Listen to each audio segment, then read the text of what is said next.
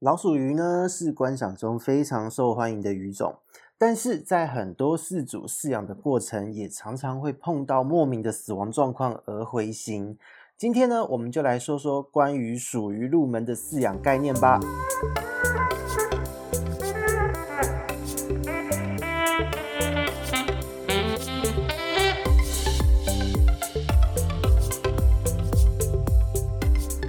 大家好，这里是鱼活同人说的梧桐，我们又见面了。今天呢，其实是延续我们这几周在讲的一些属鱼的话题，因为很感谢呢，就是有厂商，就是我们的呃上班偷养鱼这个团队呢，提供了属鱼的娃娃，做的真的非常的精致，那所以就顺势讲了一大堆关于属鱼的话题。那我们今天呢，就针对属鱼这个生物做一个基本的介绍，因为实际上在目前的饲养状况中哦，就是在各式各样的观赏鱼族群之中。其实有很多的一些饲养的族群都会比较倾向于，呃，用大量的药物或是大量的一些呃人为的介入处理来去做一个鱼的初期的这个育成的照顾。可是，在这样的操作之下，往往鱼的问题反而会更多。那俗话说得好嘛，就是你放着在那边不要理它，反而长得比较好。属于其实也有这样子的感觉哦。那属于呢，其实本来一开始在了解的初期，还觉得它应该还好吧，没有像一些比较就是金鱼啊什么这样子的玩家们使用的操作那么严重。结果后来在观察中发现，哎，奇怪，不不亚于这一些鱼种的照顾的这种方式，哎，就是大家下药也都没有在手软的。所以呢，我们就今天来讲一讲这一条鱼的整个的照顾的状况，还有它的操作细节，让大家重新对于这一条鱼有一些新的认识。首先，我们要讲的第一个是基本哦，它的基本是什么？属鱼呢，因为它其实它的体型大小，它的分布地非常的广，种类繁多，而且生活的环境条件、水域有各式各样的一个状况，因此呢，属于它其实从低价。好繁殖到高价非常难取得的梦幻逸品的种类都有，而且呢，有一些鱼它真的有些属于真的是对于环境的要求还有饮食的要求非常的严苛。那在以一般来讲，我们能够直接入手到的这个大部分的属于常见的种类，其实都算是相对好养好照顾的一些种类。那他们基本上呢，对于水质，它其实没有太大的要求。坦白说，你自来水机随便的一个水，也不用特别去调整水质，都能够很好的照顾它。那再来，它会有一些特殊的习性，就是比方说，它一定会用它的小胡小胡须、小嘴巴在沙层探探索，找里面的一些饲料渣或是一些小小的微生物去吃，这是这个鱼种本身的天性。那它的身体本质上呢，其实是蛮强壮的，因为它其实。毕竟，第一个，它是对于水质没有太大需求的鱼种。但是它的这个强健哦，有时候也会造成一些它的困扰，就是它出事了，你第一时间不是那么好判断哦。因为第一个，它的身体的外形又有一些骨板的这个这个结构，这个演化的结果。那它的这个身体呢，就是它不会像别的鱼种，就是整个瘦下去的时候瘦得那么明显那么快，让你在第一时间比较好的去察觉它。属于它瘦下来，其实很多时候是突然间发生，那时候可能都已经爆肝了。或是说到很严重哦，有一些人比较不会观察，到了它很严重，已经不可逆的状态，才发现说，哎，这条鱼怎么回事？那在这样的状况之下，我们在饲养鼠鱼的时候，针对它的这个习性，它的这个身体自然的这个骨板的状态，那我们要注意哪一些点？第一个就是，它虽然水质不拘，指的是说你提供给它的水质，但是你在饲育环境的水质的清洁很重要。有一些人总是喜欢换水的时候不顺便清理一下底沙，或是说滤材非常的大量，永远都不清。那大家可以想象，当你的底沙和滤材都不清的时候，它会有什么东西滋生？这个在我们前面几节 Podcast 都一直都有在跟各位强调，就是原虫和细菌会大量的滋生在这一些地方。那所以在我们做咨询的过程中呢，就是常常会遇到一些临床的状况是什么？就是。你看到这条鼠鱼，它忽然喘，结果呢，诶，从侧面看还好，上面看也还好，然后发现，诶，它的嘴周围怎么红一圈，胡须甚至不见了，然后因为被被受到细菌的感染，然后沙尘中的细菌，它嘴巴嘴一直往沙尘里面嘟的时候，它的那个细菌全部都感染到它的嘴巴，它的胡须都都这样子溶解掉了。那再来就是因为它是底栖型中下层的鱼种，所以呢，它肚子一直贴着底沙。那这个时候就会发现说，也有一些个体，它怎么肚子都是血丝，红红的，整个肿起来，甚至有一些白白的，就是已经有黏液过度分泌，或是部分的一些那个细菌感染，环境的细菌感染到了它的体内，哦，就是甚至在骨板下面可以看到有一块肉是红色的，这种状况通常都有点回天乏术了，但是。这个都是在属于的饲养中，如果你的环境维持不好会发生的事情。那至于说食物呢，它其实它对于大部分的人工饵料，还有就是对于冷冻红虫的接受度都算是高的。那它还会吃一些就是环境中常见，就是自然会生成的一些小小的线虫、小小的老脚类之类的。所以食物方面其实不用太大的担心，它不吃饲料，那么就给它吃红虫，都可以有很好的诱食效果。哦，这个是在基本饲育方面。那再来就是几个大家常常在在讨论这条鱼会很害怕的一些东西，也跟大家说明一下。第一个是三代虫，所有在进口属鱼的人呢，哦，还有或是在饲养属鱼的玩家中，如果有在社群上面互动的时候，都会发现说，为什么大家都要特别担心三代虫这一个寄生虫？那三代虫是什么样的生物？我们先来介绍一下。三代虫其实它是在扁形动物门里面，它是一个单殖吸虫哦。吸虫有两种，这种寄生类的有单殖吸虫和复殖吸虫。那单殖吸虫的意思是什么呢？就是它一辈子只要一个宿主就好了，它可以在单一物种的身上完成它的一生哦。它不中间，它要完成它的生活史，从小小虫到大虫到成虫。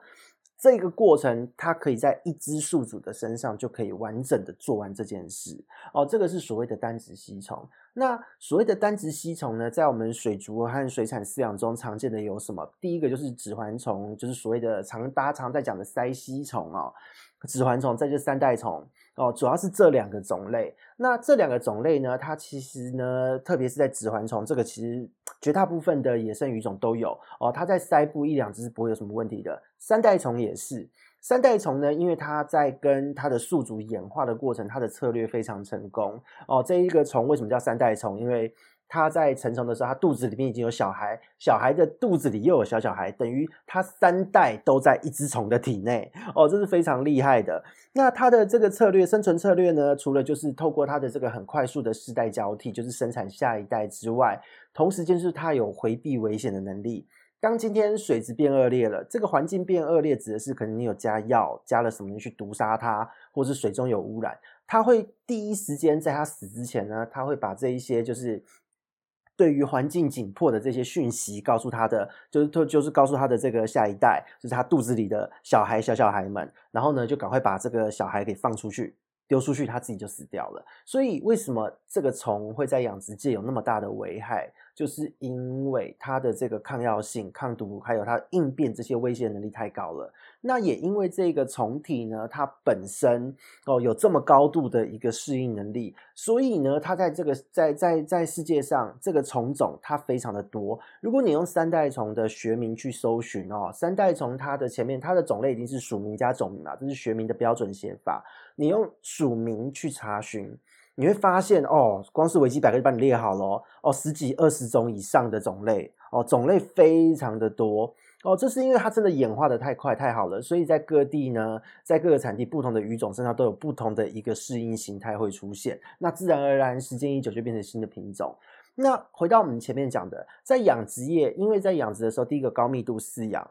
然后呢，你这些虫，因为它要更换宿主的机会太大了，它今天这一条鱼状态不好，就爬到下一条鱼身上哦。那它它在这个过程中，它又可以很快的生产下一代。那有时候下药你难免杀不死，所以抗药性又会非常的强，所以它在养殖界会造成很大的一个问题。因为当它在鱼的身上寄住得很习惯，它本身它会造成鱼体的黏膜表面的这个受损，受损之后呢，呃，环境中的常在性的病原菌就会跟着进去，所以会产生所谓的继发性感染。那继发性感染往往都是很严重的，比方说以观赏鱼来讲，可能就会有什么呃烂肉啊、烂鳍啊、腹水啊，就是所谓的产气单胞菌，这个都会进去。那这样子的状况，其实在一般在在养殖界，因为它的饲养密度太高，而且因为它在在一个地方饲养，它一直大量的在同一个地点投放饵料，如果清理的没有很勤快。那它这个地方它下面的有机污染物会非常的多，环境的这些常在菌它的量会变高哦，这些病原的数量都会变多。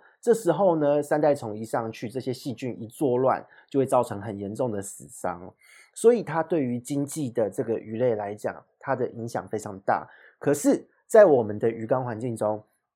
三代虫其实它并没有办法造成那么大的一个伤害力，因为我们第一个，我们的鱼缸中饲养的这个鱼的密度不会高到像养殖场这个样子，就大家都挤在一团。那再来是。今天呢，如果除非是你进口的鱼，它在过程中真的很紧迫，问题很多，那个三代虫的虫体数量才会上升。因为三代虫它其实它虽然有钩子可以勾在鱼的体表身上，可是呢，其实鱼它在瘙痒的过程中，如果是一条身体体质 OK 的鱼，它黏膜状态 OK 的鱼，它可能稍微就是磨蹭一下什么东西，虫就会被它磨掉了。而且呢，脱离宿主的三代虫是非常脆弱的。哦，即使是在养殖圈做的研究，就是很耐低温的种类，哦，很耐低温的这些三代虫的种类，它大概脱离宿主五天也会死亡。而在鱼缸中，因为大部分都是养热带鱼，它是温带、热带的这个三代虫的种类，它当它脱落了之后，被磨下来了之后，其实你不用理它。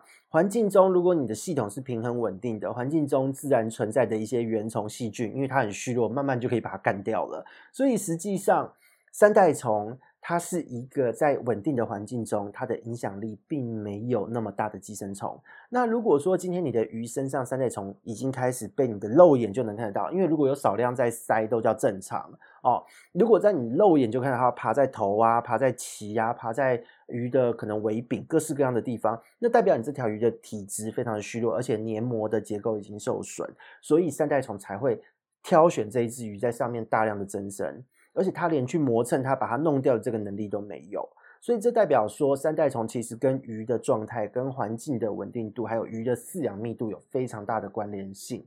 那这个时候呢，因为为什么我们说三代虫会造成很大的问题？其实这个部分有一点是大家的误会。因为三代虫它是吸虫类的，目前呢能够治疗吸虫的这个药物，主要在水族界能买到的有几种。第一个是美边达唑，第二个是吡喹酮。那这两个呢，其实对于鱼的肝肾伤害力都非常大哦。那这些伤害力很大的东西下去之后，你一般的鱼、健康的鱼都需要两个半月到三个月的时间才能代谢掉这些药物。那加上我们前面讲的三代虫，它很容易就会产生对于药物的抗性。那如果你下的浓度不对，哦，你的鱼可能它已经被药毒到了，可是三代虫它的下一代却继承了抗药性，所以你等于是让三代虫做一个练兵啊，你在训练三代虫的抗药性，同时间你在让你的鱼变得更衰弱。哦，因为这种药物其实，如果你没有给它足够的代谢期，你重复下个两三次，哦，没有让它完整代谢的话，它可能这一条鱼终身都胖不回来，或是可能中途就会忽然间的猝死。哦，因为肝功能整个都没了。那这个时候大家就会讲啊，那个鱼有时候会有所谓死之前会有所谓的天国白什么的。说真的哦，如果会解剖的话，大家可以解剖看看，所谓因为体色变成天国白而死的属鱼，或是今天很胖却隔天忽然暴瘦死亡的属鱼，你可以看它的。肝脏一定都是烂掉的状态，哦，就是可能是白色、粉红色，或是轻轻一捏就碎，或是你把它剪下来丢在水面还会飘在那边的肝，一定会有严重的损害。那这样的状态其实都是代表这条鱼其实是被你毒死的，不是被三代虫弄死的，哦。所以今天在面对属鱼的疾病，其实最重要的是什么？因为三代虫它不会瞬间致死，它是它的机制是造成鱼的体表伤口，让环境的常在菌进去。可是呢，在我们如果有管理良好的这个鱼缸之中，环境的常在病原菌，它数量应该是不会太多的。再来，你的鱼的体表黏膜，还有鱼的这个活力反应、免疫系统都是完整运作的。这个时候，三代虫它其实整个会被鱼体压抑住，而且鱼一摩擦它就会掉下去。那这个时候，你的环境系统稳定，它自然而然很难再找到宿主附着。所以在这样的状况之下，维持鱼体的健康状况、代谢状况，还有环境的整洁度、环境的这一个稳定度，是在属于三代虫最好的一个对策。因为实际上，在以用药策略来说，这些药物能不能杀死三代虫？可以，但是你要你你在用这些药物的时候，剂量要对。哦，那个剂量呢？因为用到的剂量会关系到什么东西？第一个，你的鱼缸里面你有没有木头，有没有水草？再来底沙厚不厚？你的滤材用什么滤材多还少？其实这个用量都已经跟你看到包装上面的建议用量是不一样了。因为这一些刚刚念到的所有在鱼缸里的东西呢，还有你的系统的菌的多寡哦，哦，这一些东西全部都会消耗掉、吸吸附掉你的药物，所以你照着包装下去，加下去之后，你会发现，哎，怎么鱼好像很刺激，但从什么消失了一下下，过两天又跑出来，哦，过没多久又卷土重来，这就是因为其实你原本理论上可以杀死它的这些药物，全部都被环境中的这一些东西吸附掉了，那这个时候就很可怕啦。你新产出来的这些虫，它对于这个浓度的药物，它是有某种程度的耐受性的，它不会全死光的。那那同时间，这一些药物已经进入环境中，环境中的原虫、环境中的细菌、环境中的一些滤材、陶瓷的这种躲藏瓮、木头，全部都有这些这些药物。那这一些东西都会变成一个慢性的毒素的释放区，就会变成说你的鱼之后在环境中，它随时都会碰到这一些毒，但是你它碰到的虫却是已经可以抵抗这一些毒的虫。那这样的状况就变成你越下药，在主缸中越下药，你没有把握一次杀死，你就会就变成慢性的在杀鱼，而不是杀虫。哦，那在这个过程中，细菌，你的环境中的细菌也会产生抗药性。那这个时候呢，它如果细菌再上去，你可能一整批的鱼都有，都可能会被大感染死亡哦。哦，所以绝大部分我们的临床的经验中，所碰到属于真正的死因，或是属于三代虫永远生生不息的人，大概什么药物都做了一轮，跟化工实验有都没什么两样。但是呢，它的每一个药物使用的方式、剂量处理都是不对的。哦，所以这个是我们在临床中看到的状况。那我们自己操作的经验，我自己以前养的经验也是，就是把环境维持好，把鱼体顾好。刚来有一有几只三代虫，但慢慢自己就不见了，那也没有再复发过。所以反而哦，其实我们有得到蛮多的回馈，就是诶，他就后来就是顾这些虫顾懒了，觉得累，为什么养鱼要这么累？他就自己就觉得那就轻松养。哦，有几只虫就当做没看到，不要理它，反正如果死了再捞掉，鱼死掉再捞掉就好了。然后呢，就就照样喂食，照样换水，不去理这只鱼，也不下药。哎，结果哎，虫怎么不见了？这个鱼还变那么那么肥，那么壮。说真的就是这样子哦，你的鱼的免疫系统如果是稳定的，你的缸子是稳定的，那它的营养状态也是好的，那这条鱼它不必太担心三代虫会造它造成的伤害，也对于环境的这一些常在细菌呢是有抵抗力的哦。这个是在养鱼的观念中很重要的一个部分。那再来就是我们讲到哦，它有的时候会有呃一些少许的别的疾病的感染，可能你的你的环境中有时候出现了车轮虫，有时候出现了白点病，这些在所难免都会遇到的疾病。那这个时候我们都会建议说，哎，你在呃遇到了白点病的时候，可能可以下盐。这时候很多人也会跳出来说，哎，不行，有属于不能下盐。那这个部分也跟各位说明哦，这个就是衔接到我们前面讲到的。属鱼的体表应该是说碾科鱼类，它很特别的一个鱼类。它的这个鱼种呢，因为它生活环境的关系，还有它的分布广，这个这一类鱼非常多。碾科的鱼种这一这一类的鱼非常大量，它们全部几乎都是它们对于身上的黏膜哦，黏膜是很特殊的、很特化的。那有一些鱼种，比方说像艾尔温尼啊什么的，或是像属于异形哦，它们是有骨板的这个结构在。那有骨板的结构呢，这是它的。表皮的这个鳞片的这个演化的的的这个过程，但是呢，它的这个鳞片，它的这个骨板，它可以抵御外敌的攻击，可以抵御一些环境中的一些一些可能障碍物或是水流带来的东西的撞击哦，或是抵御外敌的这个攻击，这个都是它的这个演化的这个成因，但是。它在它鱼要生生活下来，有个很重要的点，就是所谓的渗透压调节。哦，水中物质的这个调节。因为我们讲到盐巴就是改变渗透压，那可是呢，呃，属于这一类的鱼种呢，它的骨板外面它还是有附着一层黏膜，这一层黏膜它其实对于呃所谓的这种渗透压的改变，它是会相对比较敏感的，因为它的结构就跟一般的鱼类不一样。所以在这样的状况之下，不是说不能用，而是你要给它一点时间，让它的黏膜，让它的这个身体的这个渗透压调节能够慢慢的去适应。所以一般的鱼种，你可能可以千分之一、千分之二，或是千分之二到三之下都没有关系。但是面对鲶科的鱼种，你要考量到它的体身体的黏膜就是不一样。黏膜下面的这个鳞片结构就是特化过的，所以你在用盐巴的时候，一定是从千分之零点五，至少要经过十二个小时到二十四个小时，才可以再把盐度调高，调到千分之一。那在这样的状况之下呢，其实你慢慢的让它拉高这个适应哦，在白点病的治疗，以千分之二到千分之三的盐度来讲，就可以治疗好的一个疾病。你只是前面多花了一点时间让它适应，后面可不可以用盐？还是可以的。那当然也有些种类特殊，它是对于盐度哦，它会比起其他普遍的属于已经很敏感了，它会有更敏感的一个状态。那在这样的状态遇到养饲养这样子的鼠鱼的时候，你要怎么做呢？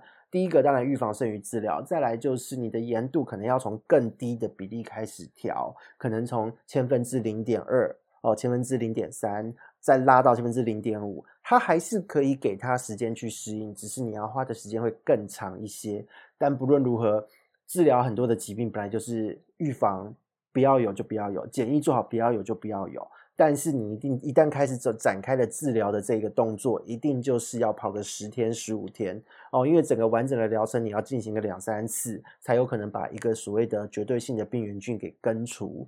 哦，所以这个是属于在照顾上，面对所谓的疾病威胁的一个概念。那说真的，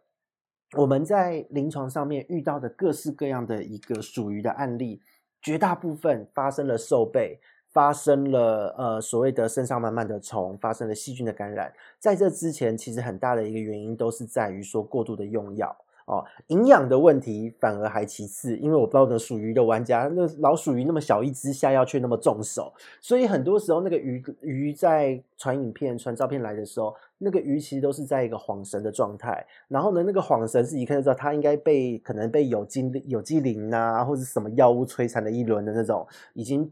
毒毒素已经渗入体内的那一种所谓的状态。那在这样子的鱼过来这个状况的时候，说真的，我们也很难再。给药物建议，因为下什么药，它不久后哦，甚至你一下，它就可能会暴毙。这时候，我们也只能建议你，第一个就是先用少许的盐巴，帮助它，就是用渗透压方式抑制掉它它的环境周遭的一些细菌。剩下就是做一些可能，如果它还会吃，我们再做一些营养补充，做一些支持性的疗法。否则的话，这条鱼根本就很难拉回来。记得，反正最后的关键就是属于，它是一个你环境搞好，它的身体顾好，它本身很强壮的鱼。可是如果你一直大量的使用药物，哦，强行的介入它的这个这个这个自己的代谢机能的时候，你会发现这条鱼越下药越弱。只是在初期，因为它身上有骨板，你看不出来。但等到开始，忽然某一天忽然暴瘦。某一天忽然出现所谓俗称的天国白，哦，身体泛白的时候，这个时候就代表它的肝脏已经爆得差不多了哦。所以这条鱼它其实它非常的耐哦，耐到大家这样做化工实验也都还能够撑到很撑撑很久。可是你就要记得，越下药身体越弱。所以养活属鱼的关键，水质的维持啊，这个水质是指环境整洁的维持，再来就是。营养的补充，让它调理好它的体质，然后呢，不要没事去吓它，因为它是一个需要躲藏的一个害羞生物。那如果今天你已经养到它非常的驯，它已经被驯化到随便都可以跑出来玩，那当然这个状况就会相对的减少很多。可是用药方面，请务必谨慎。哦，三代虫在观赏鱼的圈子里面，你把它留到最后再处理就好，因为要记得三代虫它就是一个你不动手就不要动手，要动手就要杀它九族，一定要杀得干干净净的寄生虫。那其他的问题都是小事，先把鱼的身体调养好，环境顾好，三代虫的量就会慢慢降低。那除非是说真的是一来就已经很虚弱、很严重的个体，三代虫吸满了全身，那才有可能因为三代虫而造成它的黏膜受损、渗透压调节困难、继发性的感染这一些的状况发生。那这个时候我们就要隔离这一只鱼，个别处理好。那其他的状况，如果说诶只是突然挂个一两只虫。哦，但是这个时候你就不要紧张，就先调理好其他的问题哦，身体调理好，水质调整好，那让这条鱼它愿意开口，愿意吃，吃一吃，哎，整个状态都 OK 了，活力也好了，那个虫慢慢你就会发现它自己就不见喽。然后自己就会不见了。所以在这样的状况之下，提醒大家用药谨慎，三代虫留最后处理，让鱼做好身体上的准备，再去处理三代虫，就是养鼠鱼的一个很重要的对策。千万不要没事下药，因为你的下药是在帮寄生虫练兵，而不是帮它治病哦。好，那我们今天对于属鱼的介绍的这个小小的概念呢，就在这边跟各位稍告一段落。谢谢大家，我们下次见喽，拜拜。